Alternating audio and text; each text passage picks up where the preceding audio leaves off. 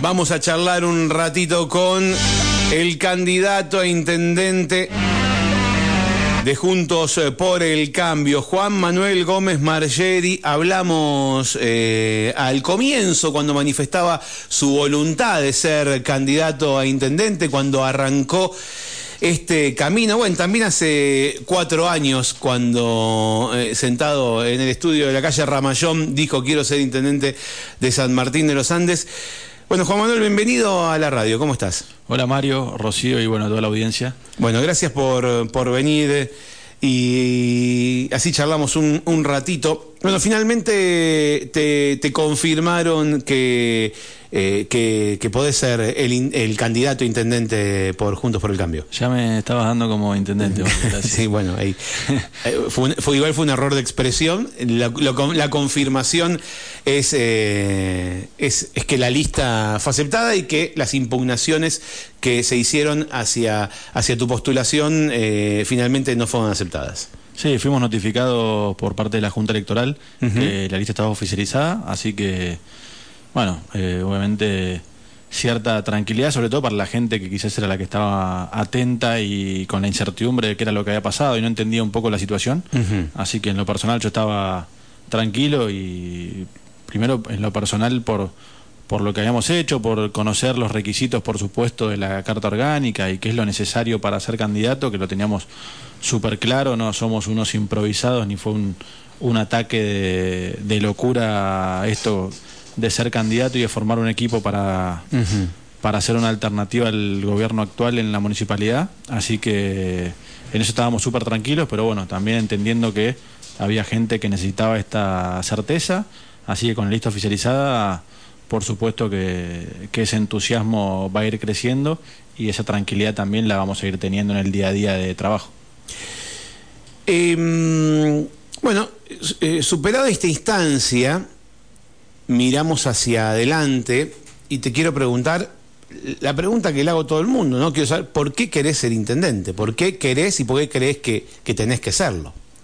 Bueno, querer eh, es un, un, tema de vocación, algo personal que a mí entiendo la política y el hacer política como una herramienta transformadora con la cual podemos hacer eh, mucho y aportarle mucho al vecino yo no, no soy de los que, que critican o hablan mal de la política, sí soy muy crítico del tradicional político o del dirigente o funcionario que pretende vivir en una burbuja, sostener cargos y priorizar cuestiones personales por sobre las de la comunidad. Uh -huh. eh, por supuesto que en eso soy, soy uno de los principales críticos, pero sí eh, rescato, reconozco y, y me parece que la herramienta política es fundamental, es necesaria para que la ciudad esté mejor, para que los vecinos vivan mejor, tengan más oportunidades y, para aportar desde el lado del Estado eh, todas, todas esas herramientas o recursos con los que se tienen para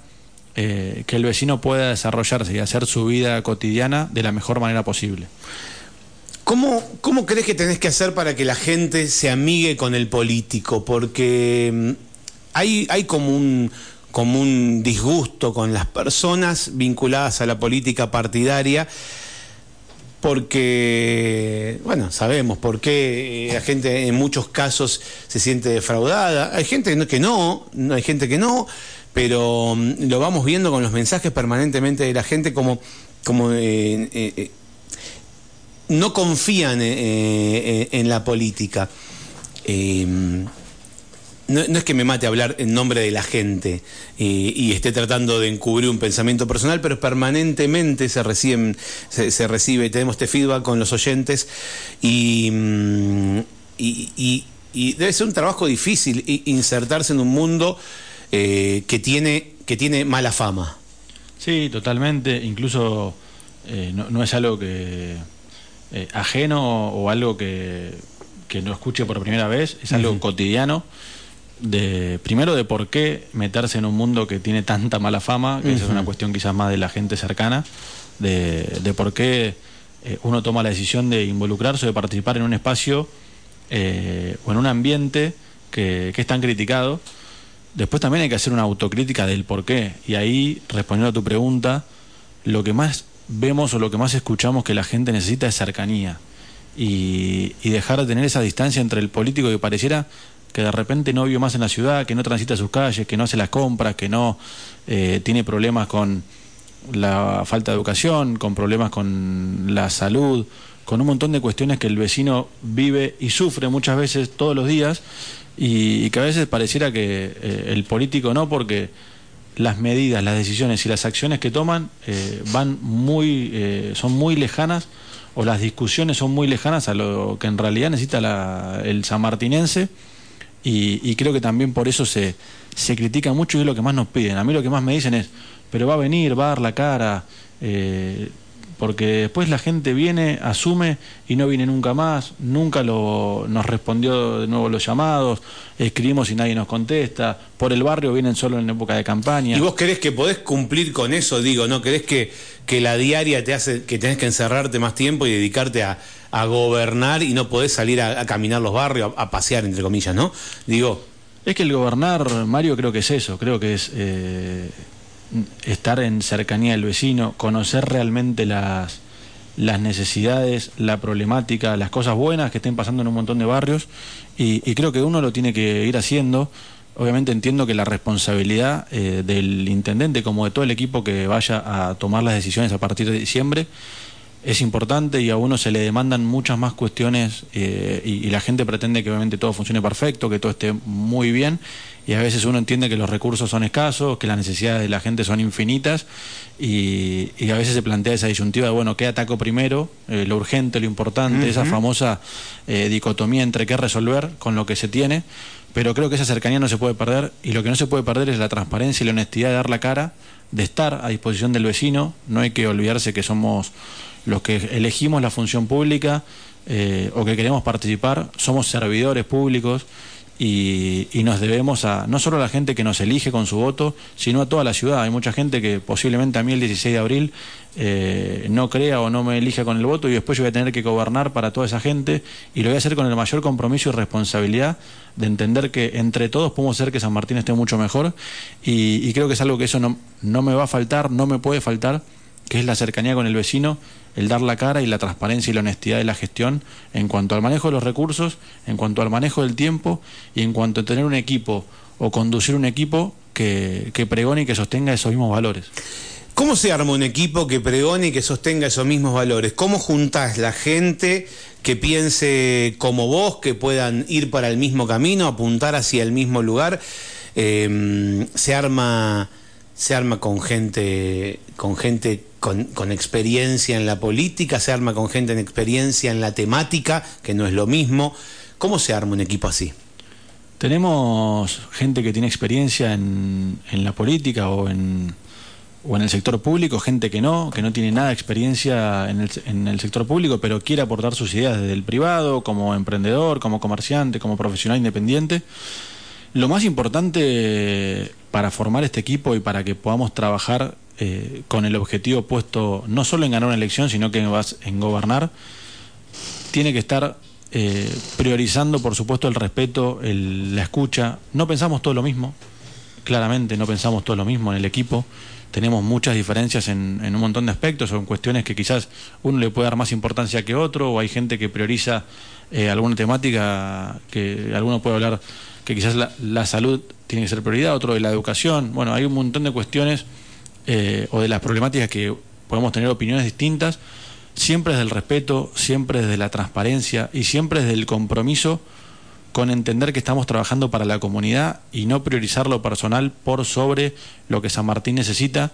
Y, creo que esa es la base por la cual podemos trabajar como estamos trabajando desde, desde ese espacio, con diferencias, pero con, con ese objetivo común que es que San Martín esté mejor y aportar lo que cada uno tenga para aportar. Hay gente que participa mucho más activa, gente que puede dedicarle algunas horas, gente que nos acompaña con propuestas o con ideas y, gente que está en el día a día recorriendo los barrios, escuchando, tomando nota de cuestiones que, va recorriendo y va viendo y, todos lo hacemos desde el mismo lugar que es devolverle a la comunidad algo de lo que nos haya dado y priorizando al vecino y al sanmartinense por sobre nuestras cuestiones personales. Ya nadie quiere escuchar eh, diferencias o problemas entre políticos, quieren que debatamos propuestas, quieren que le contemos qué es lo que vamos a hacer, cómo lo vamos a hacer y, quiere ese compromiso de realmente no pensar en, un cargo o en cuestiones vinculadas a, a, la política para beneficio personal,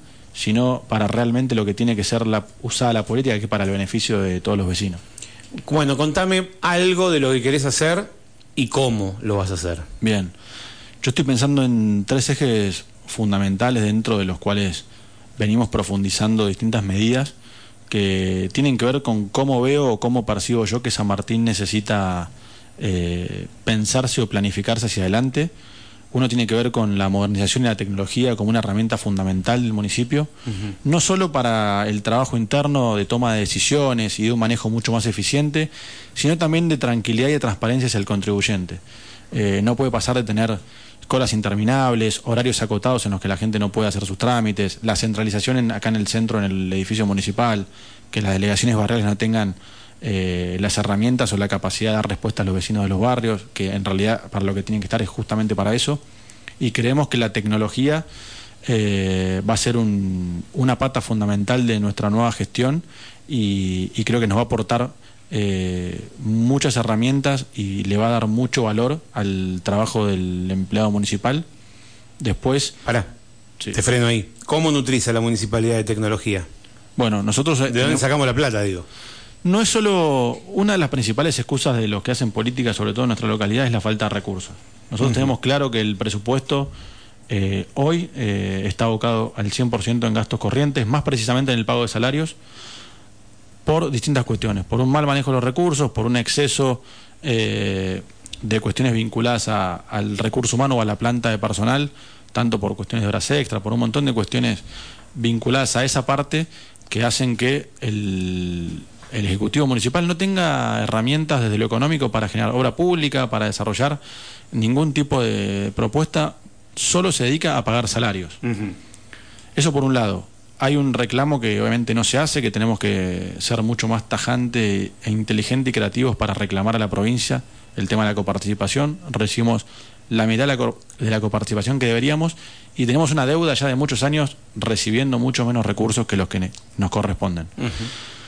Pero sacando la cuestión económica hay que ser, hay que dejar de poner esa excusa y ser creativo, pensar en cómo trabajar con el privado, cómo gestionar también recursos en otras instituciones. Tenemos que tener una, un sector que lo vamos a tener de relaciones con otras instituciones como pueden ser organismos provinciales, nacionales e incluso internacionales que tienen eh, actualmente programas y créditos para que nosotros podamos desarrollar algunas cuestiones vinculadas a la ciudad en cuanto a planificación. Nadie te da eh, dinero para que vos pagues los sueldos, te dan dinero para que vos desarrolles y generes herramientas, oportunidades para que se eh, para que en el futuro cercano eh, a los vecinos les sirva y poder desarrollar más la ciudad. Ahora, esos créditos hay que devolverlos y si gastamos toda la plata en sueldos o tenemos que subir los impuestos, tenemos que, achicar la planta. Sí, subir impuestos es algo que nosotros no, no vamos a hacer, al contrario, entendemos que hay que simplificar eh, muchas cuestiones que tienen que ver con la burocracia municipal.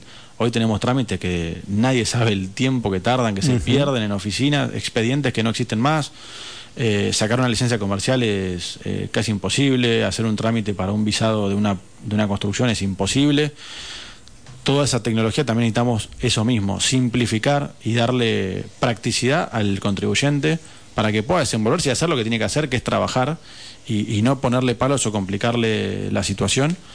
Eh, con lo cual ahí tenemos la tranquilidad, primero, de gente preparada para manejar los recursos de forma eh, eficiente, transparente y comprometida, y después también para generar estos recursos extra que el municipio necesita y también trabajar codo a codo. Hay muchos, hay en el mundo actualmente hay mucho trabajo entre el público y el privado, que el privado es el, es el músculo y es el que necesitamos que aporte en cuanto a infraestructura, en cuanto a recursos económicos, para que el Estado lo que tiene que hacer, que es administrar eh, los servicios básicos que San Martín necesita administrar, como es el alumbrado, el barrio, la limpieza, el bacheo y, cuestiones vinculadas al municipio.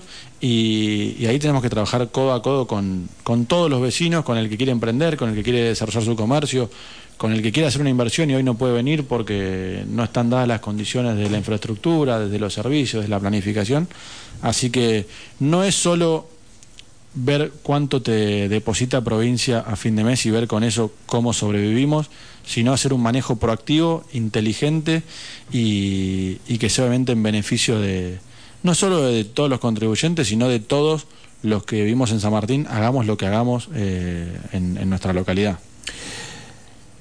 ¿Qué, opinión tenés del, del contrato que tenemos con Expreso Los Andes?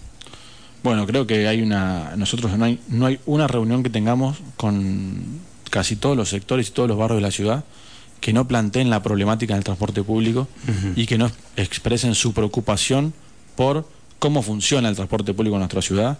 Hablamos de, de problemas de la travesía urbana, del tránsito, del estacionamiento, pero también nosotros entendemos que mucha gente en San Martín usa los vehículos porque el transporte público es deficiente, en muchos horarios no existe tenemos gente que espera quizás en algunos barrios más de una hora y media un colectivo, eh, que incluso a veces los colectivos no paran. Por Lo que pasa es que cuanto más frecuencias pongan, más caro nos sale el municipio. Sí, ahí lo que nosotros tenemos que pensar es ver cómo generamos un, estímulo o fomentar quizás que otras empresas también puedan eh, elegir, eh, más allá de lo económico, que sabemos que obviamente hay, las empresas hoy se sostienen por subsidios, porque obviamente económicamente no les es redituable el servicio que prestan. Tenemos, ahí nosotros tenemos algunas propuestas obviamente que son más a largo plazo, que tienen que ver con generar eh, una estructura en la cual podamos tener eh, móviles que quizás no tengan que ver incluso con los móviles actuales, sino con móviles que puedan ser eh, eléctricos o que sean también sostenibles, que es algo también que nosotros queremos pregonar y trabajar hacia adelante, obviamente como una herramienta, una estructura a mediano o largo plazo. y, ahí tenemos que ser, trabajar no solo con, en este caso, con Expreso Los Andes, sino también en conjunto con provincia y nación de qué es lo que necesitamos para que haya más empresas que pujen o que quieran estar en San Martín y cómo hacemos que el servicio realmente sea para todos los vecinos, incluso si va a haber que gestionar recursos para hacer frente a este gasto mayor que vos bien decías, que obviamente si nosotros aumentamos la frecuencia, que aumentamos los móviles. Claro, porque el acuerdo hoy es pagar por kilómetros. Nosotros, todos los vecinos de San Martín de los Andes, pagamos la cantidad de kilómetros que recorre el colectivo, tenga o no tenga pasajeros encima. Eh, o sea, si tenemos que sumar más frecuencias, si tenemos que poner más recorridos o, eh, o nuevos recorridos, también lo vamos a pagar con recursos municipales porque eso dice el contrato. Por eso te preguntaba inicialmente sobre tu opinión acerca del contrato que se firmó este año, eh, perdón, el año pasado, no este año, con, la empresa. Sí, creo que ahí lo que está pasando también es que esto, que no, no solo pasa con esto, sino que pasa con muchas cuestiones del municipio, que tenemos un municipio que, es reactivo, que toma decisiones en base a cuestiones que le van pasando por delante y no tiene las herramientas o la planificación para eh, encarar las cuestiones de raíz o ser eh, proactivo con, bueno, tenemos este, esta problemática. Y en lugar de ir atajando los penales y resolviendo como se puede, lamentablemente que eso es caro, es malo y es ineficiente para el municipio, eh, necesitamos un municipio que lo piense, que lo planifique y que esté muy por delante de la problemática, en este caso del transporte, para que en estos contratos y en estas estos avances que obviamente la empresa por supuesto que lo demanda y los vecinos lo demandan, el municipio no sea siempre el más perjudicado o el que peor parado quede y que no se genere también una problemática de, de muchos días, semanas o incluso a veces hasta meses en los que nadie sabe ni en el legislativo ni en el ejecutivo, bueno, ¿qué hacemos con este tema? Porque pareciera que los problemas, como en muchos aspectos de la ciudad, nos pasan por delante y nos vienen, no, no solo que nos vienen corriendo de atrás, sino que ya nos sacaron unos cuantos metros, así que en eso hay que sentarse, trabajar eh, no solo con el privado, sino también con organismos, como les decía, con la provincia y con Nación, sabiendo que, la, que el transporte público es, una, es un problema muy importante y muy grave en nuestra ciudad y que perjudica a la mayoría de los vecinos y que muchos también pagamos servicios que no usamos, eh, con lo cual también eh, estamos todavía siendo aún más ineficientes con lo que contribuye el vecino, porque muchas veces paga mucho por servicios que no se prestan.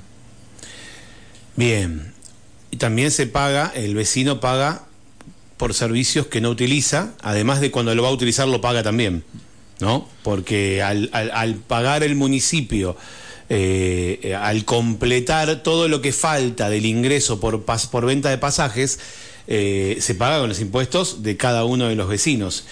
Eh, y si te tenés que subir un colectivo, además pagás el boleto. Totalmente. Eh, te- justo ibas a, ibas a seguir contándome proyectos o ideas o propuestas que te dije qué y cómo y cuando, después de cuando te, te interrumpí cuando me, me estabas contando lo de lo de la tecnología, de incorporar tecnología. ¿Qué otra qué otro eje? Me, me hablaste de que tenías algunos ejes. Sí, otra Uno cosa- fue ese. Otra cosa que es fundamental es jerarquizar eh, no solo las delegaciones barriales, sino eh, poner en valor a todos los barrios de San Martín. Nosotros hablamos de un solo San Martín y, y eso lo que queremos transmitir es que no puede pasar que un vecino que vive en algún barrio de San Martín se sienta excluido o sienta que no es parte de la ciudad eh, y que sienta que tiene diferencias o falta de oportunidades como pueden tener otros barrios. Nosotros queremos realmente un solo San Martín y que vos te pares en cada punta elegido en la que estés, sientas y seas parte de San Martín desde infraestructura, desde los servicios y que no pase como hoy que algunos lugares tienen asfalto, tienen servicios, tienen transporte público, tienen cierta seguridad o tranquilidad y en otros lugares no haya espacio público de calidad, el transporte no llegue, las calles sean un desastre eh, y, y un montón de cuestiones que lo- obviamente hechos de inseguridad, falta de, control con temas de drogadicción que lamentablemente han crecido mucho en la localidad.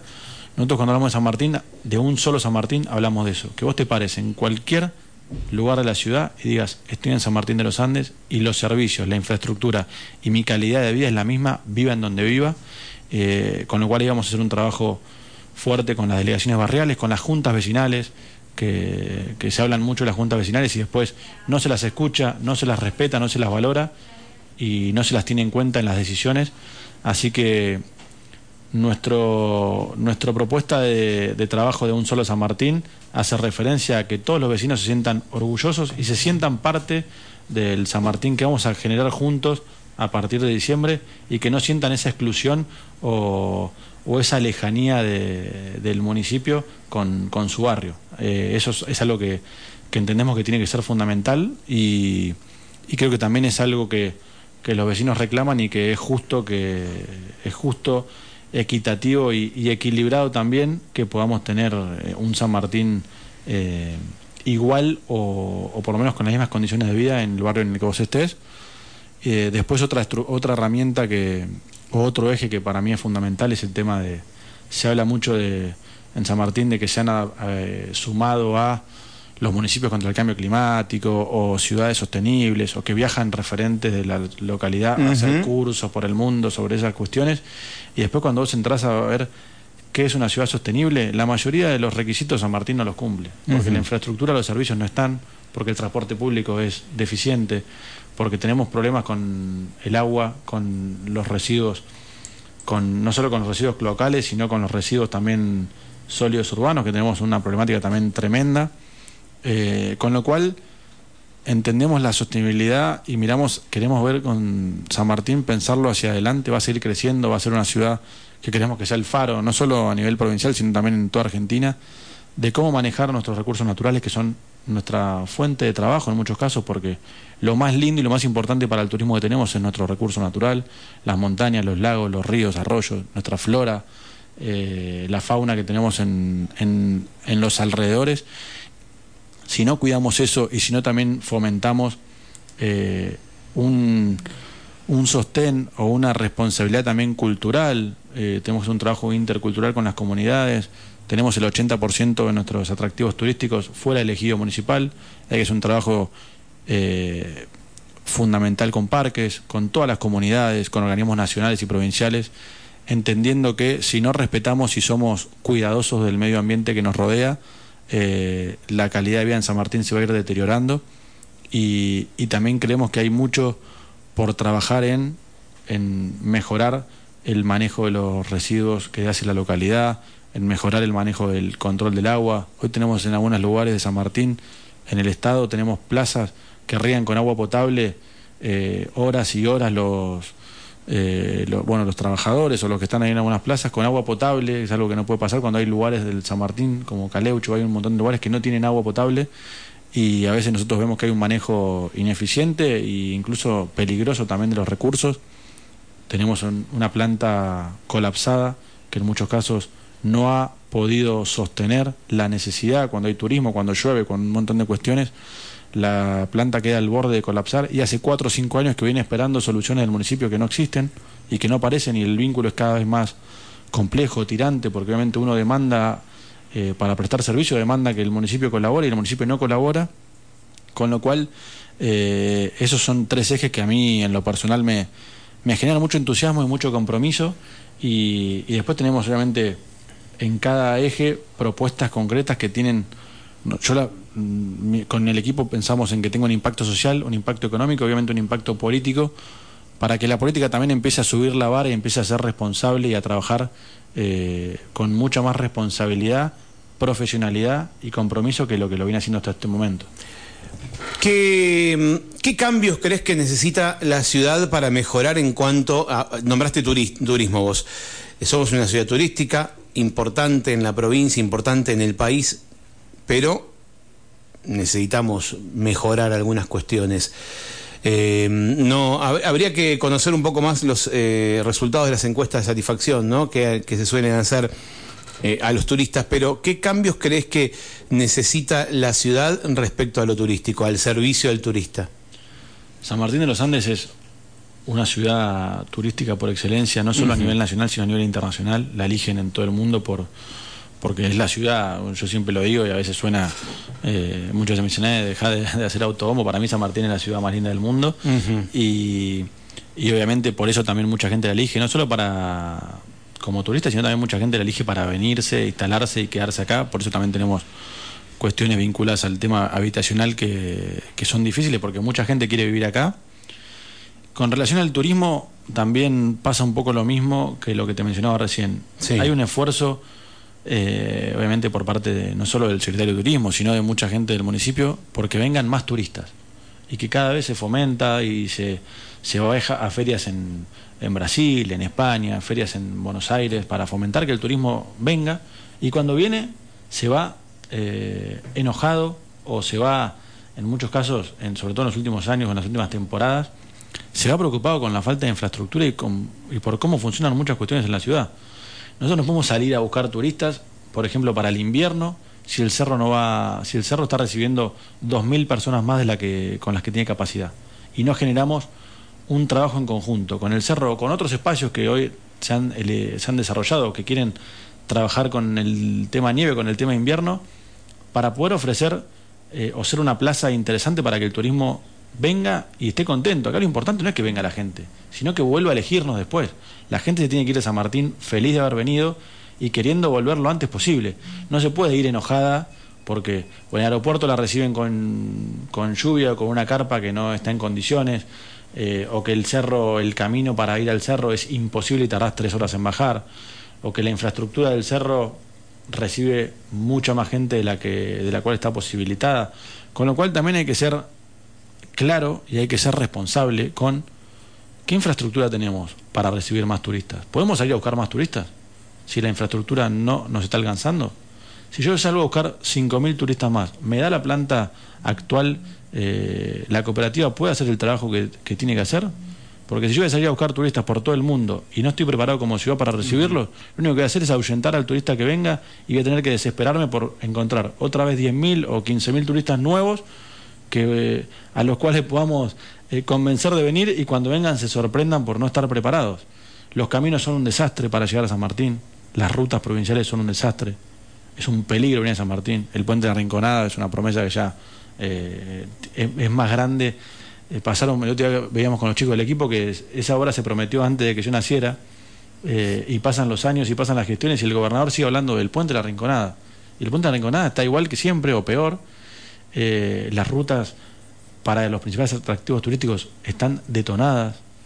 En el invierno ir al cerro es una odisea. Yo he, escuchado turistas que se han ido muy enojados la temporada pasada, con lo cual creo que hay que ser eh, claros y, respetuosos del turismo, que es nuestra herramienta fundamental, porque al turista tampoco lo podemos engañar eh, y tampoco nos podemos engañar nosotros mismos eh, diciendo o queriendo convencer al vecino de cosas que no son reales. El vecino vive todos los días y sabe cómo están las calles, sabe cómo es la recolección de residuos, sabe la infraestructura de salud, sabe la infraestructura eh, educativa.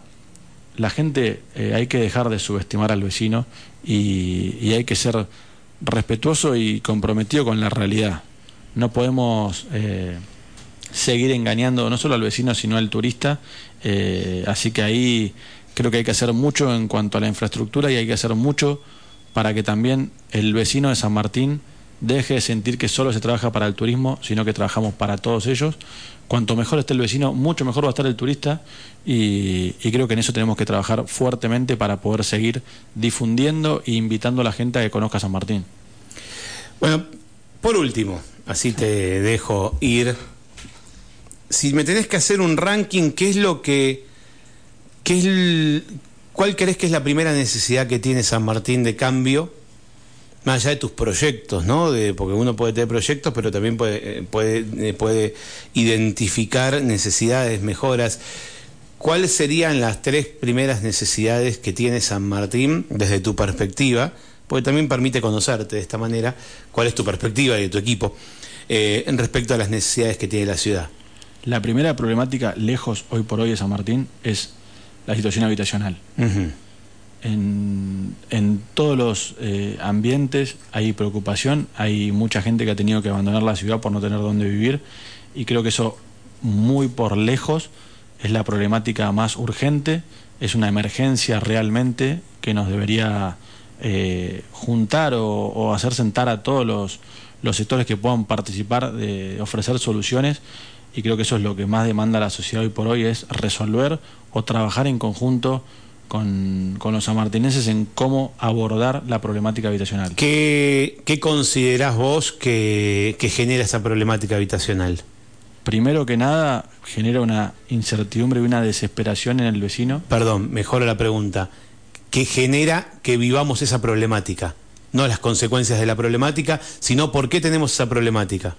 Primero que nada porque hay mucha gente que ha elegido en los últimos años venir a San Martín y después por esta falta de planificación general que hemos tenido en la ciudad con un montón de cuestiones vinculadas a ordenanzas que no que obviamente hay que adecuarlas a una nueva realidad eh, un municipio que no ha gestionado no solo en viviendas sino en espacios eh, oportunidades no ha fomentado también al privado a desarrollar un tipo de, de propiedad o un tipo de urbanización distinta eh, y creo que lo que ha faltado es esto mismo que no solo pasa con el tema habitacional, sino con muchas cuestiones de la ciudad, que es no nos hemos sentado a planificar qué ciudad queremos y qué ciudad vamos a tener dentro de, no solo, no en cinco años, sino de acá a 20 años, qué San Martín de los Andes vamos a tener en 2050, si no nos sentamos hoy a trabajar por eso.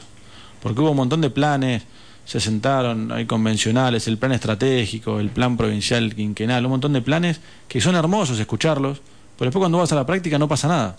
Eh, y creo que el, principal problema hoy por hoy en la ciudad es abordar la emergencia habitacional y eso nos tiene que, sentar a todos a trabajar urgentemente por eso. Muchos señalan la responsabilidad de que mucho, mucha vivienda permanente se pasó a, turístico. ¿Eso también lo ves como una... es parte de esta problemática? Sí, ahí hay cuestiones obviamente que no... Que, exceden un poco al trabajo del, del municipio, que son cuestiones macroeconómicas nacionales que obviamente uno no puede pretender que una persona que quizás alquile un, un, departamento o una cabaña permanente en, por poner un número redondo para facilitarle al oyente, 100 mil pesos por mes, y de repente en turístico alquila por ese mismo dinero, lo alquila en 4 o 5 días, ¿cómo le explicas a esa persona que tiene que alquilarlo permanente y no turístico? Realmente una demanda mucho más grande porque hubo mucha gente que en, los últimos, en las últimas temporadas ha venido a San Martín por un tema de que también no se podía ir afuera, por un tema que la pandemia había fomentado que el turismo interno y mucha gente venía a la ciudad. Bueno, también hay una falta de control o una problemática con el famoso, eh, este famoso requisito para los alquileres turísticos eh, que se registren. Bueno, nadie sabe en el municipio cómo responder eh, o cómo hacer esos trámites. Mucha gente va a registrarse y no tiene una respuesta simple o sencilla del municipio. Claro. y entendemos que sí, esa emergencia hoy es algo que hay que trabajar y entendemos que también tiene que haber un mayor control hacia el hacia las cabañas, hacia los departamentos que quizás hoy no están registrados. Hay que hacerlo porque hoy el tema de habitación es una emergencia y no podemos pasar también hay por que, alto eso. También hay que tener en cuenta, cómo le decís al que tiene un alojamiento turístico habilitado para tal, digamos que, digamos que, que de alguna manera si, si no acondicionás el eh, eh, la habilitación de los otros, hay una suerte de competencia desleal. en muchos rubros nos pasa eso, ¿no? Digo no porque nos pasa con las radios también. Sí, obviamente pasan todos los rubros, el rubro hotelero, gastronómico, que son los más vinculados al turismo, obviamente hay mucha, hay muchos reclamos por, por esos temas, y obviamente el que tiene todo, paga los impuestos, tiene todas las habilitaciones, los matafuegos, todos los requisitos que el municipio plantea, y, de repente ve en redes sociales que alguien alquila eh, una habitación o un departamento sin ningún tipo de control, por supuesto que se genera ese roce o esa preocupación de qué calidad o qué plaza turística estamos siendo, porque si vos no tenés ningún tipo de, trabajo en conjunto con estos departamentos, quizás vienen turistas que se encuentran con departamentos que no están habilitados ni en condiciones, y de repente el nivel de la plaza va bajando mucho en cuanto a calidad y en cuanto al servicio que presta, más allá de todo lo que agregaba antes de infraestructura. Eh, y en eso también tenemos que ser eh, mucho más eh, desde el municipio inteligentes también en ese control, en facilitarle al que quiera registrarse, facilitarle esa oportunidad, controlarlo, fiscalizar. Obviamente hay muchas cuestiones que no se hacen porque no hay, no se fiscaliza, no se controla. Y, también por eso no se recauda, porque obviamente hay muy poca falta, o sea, hay mucha falta de control en muchos aspectos del municipio que, necesitamos también, con, por eso hablaba de la tecnología, porque necesitamos herramientas para, no es un, para recaudar más, sino para recaudar bien y, coherentemente con los contribuyentes. Es injusto que haya gente que pague por lo que no pagan eh, otras tantas, con lo cual eh, en eso también tenemos que buscar desde el Estado equilibrar esa competencia y trabajar por eso. Nos faltaron dos del ranking, porque como es costumbre te interrumpí. Eh, me hablaste de la primera, en verdad tratamos de ahondar ¿no? en los temas. Me hablaste, eh, la primera es eh, el problema habitacional. ¿Qué más? todo lo que tiene que ver con el tránsito y el transporte, también es algo tremendo.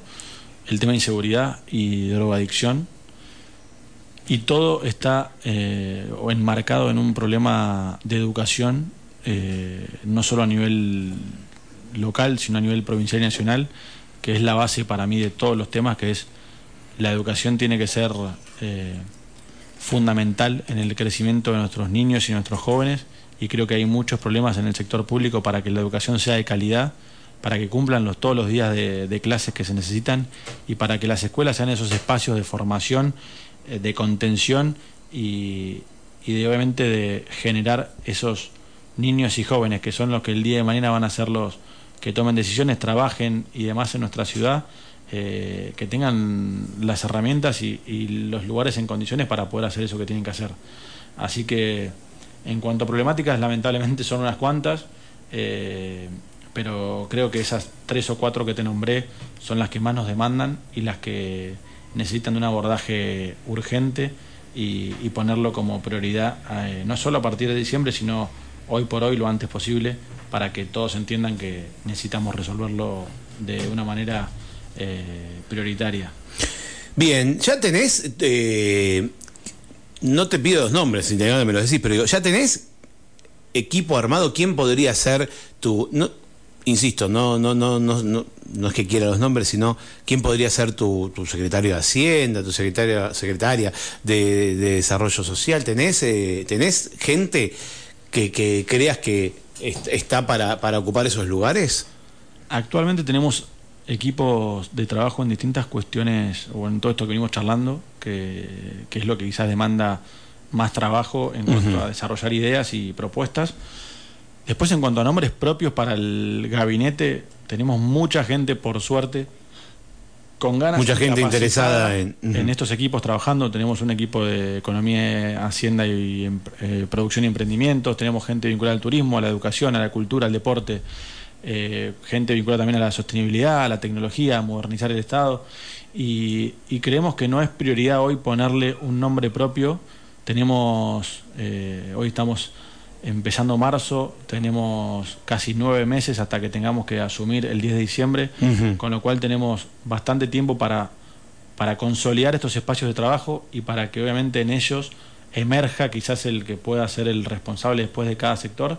Y, también en lo personal creo que en estas construcciones nuevas horizontales en las cuales también se escuche mucho más y se trabaje de una forma eh, de, escucha y de consenso, creo que es mucho más rico para, para, ese trabajo y para que las expectativas de todos eh, sigan estando altas y, y todos puedan creerse con la capacidad, las ganas y el entusiasmo de poder ser parte de un posible gabinete y de poder después tener la responsabilidad de tomar decisiones en, en la ciudad. Muy bien, Juan. Mañana, no, mañana sí, haces un, lo vi en las redes, haces un lanzamiento de campaña, haces un, tenés un, un- un acto. Mañana tenemos un lanzamiento de campaña a las 18.30 en, 18.30. el, en el Pórtico, Avenida San Martín 555. Sí, Hacemos un encuentro con el candidato a gobernador, a vicegobernador, diputados provinciales, con Pablo Servi, con Jorge Taylor. Jorge Taylor y con bueno, al- eh, Carolina Rambó, César Gas, que son los principales candidatos a diputados provinciales de la lista provincial. Sí. Por supuesto que con nuestros 22 candidatos a concejales, con parte del equipo que hoy ya somos, ayer recién estábamos justo charlando antes de, de entrar al aire, que somos en un grupo trabajando hoy, somos más de 60 personas en, en todo esto, la verdad que la responsabilidad para mí es mucho mayor, eh, pero también así es el compromiso y, y el entusiasmo de obviamente seguir trabajando día a día por esto y bueno, hacemos un encuentro con todos los que se sientan parte de Juntos por el Cambio, esto no ni lo represento yo, ni los concejales, ni el equipo, todos los que en San Martín estemos de acuerdo o queramos que Juntos por el Cambio sea gobierno a partir del 10 de diciembre, eh, son bienvenidos a participar, a sumarse en cualquiera de los equipos que tenemos y, y obviamente mañana los esperamos eh, a partir de las seis y media para, para compartir ese momento y poder eh, escuchar también algunas propuestas y, y avanzar también en este trabajo que, que por suerte estamos todos convencidos que nos va a llevar a buen puerto en abril y que a partir de diciembre vamos a gobernar la ciudad. Nombrame, nombrame algunos de tus, eh, digamos, en orden, ¿no? De los concejales, de los candidatos a concejales. Jovita. Nombrame los primeros. Jovita Brondo, Sí. Román Cava. Flor Lucas, que es una joven radical, eh, Julio Celave, Ajá. Lucía Pisales, Stanislao Newbery, Lorna Tani. Taylor.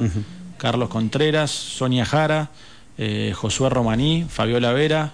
Ah, te sabés la lista de memoria. Esos son los 11 titulares y los suplentes. eh, Gaby Esviala, Lili Garrín, Fede Kuesler, Pablo Barreiro, te lo puedo nombrar a todos, Silvia Britos.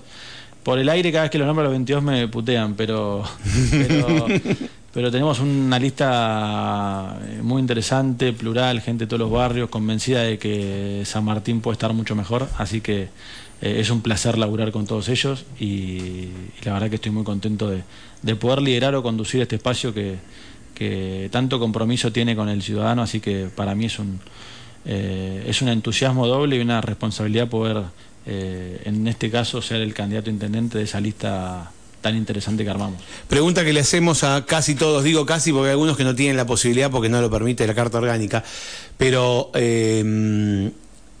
¿aceptás la opción de que si no ganás ser, ser concejal, entrar eh, por delante en la lista de concejales? Estoy convencido de que voy a ser intendente. Bien. Juan Manuel, gracias por tu visita. Vamos a seguir charlando seguramente porque, porque hay, hay mucho por hablar por delante de aquí al 16 de abril. Así que lo que falte lo dejamos para, para, para otro encuentro. Gracias Mario por recibirnos, un placer siempre venir a la radio. Bueno, lo escuchaste a Juan Manuel Gómez Margeri, candidato a intendente de Juntos por el Cambio.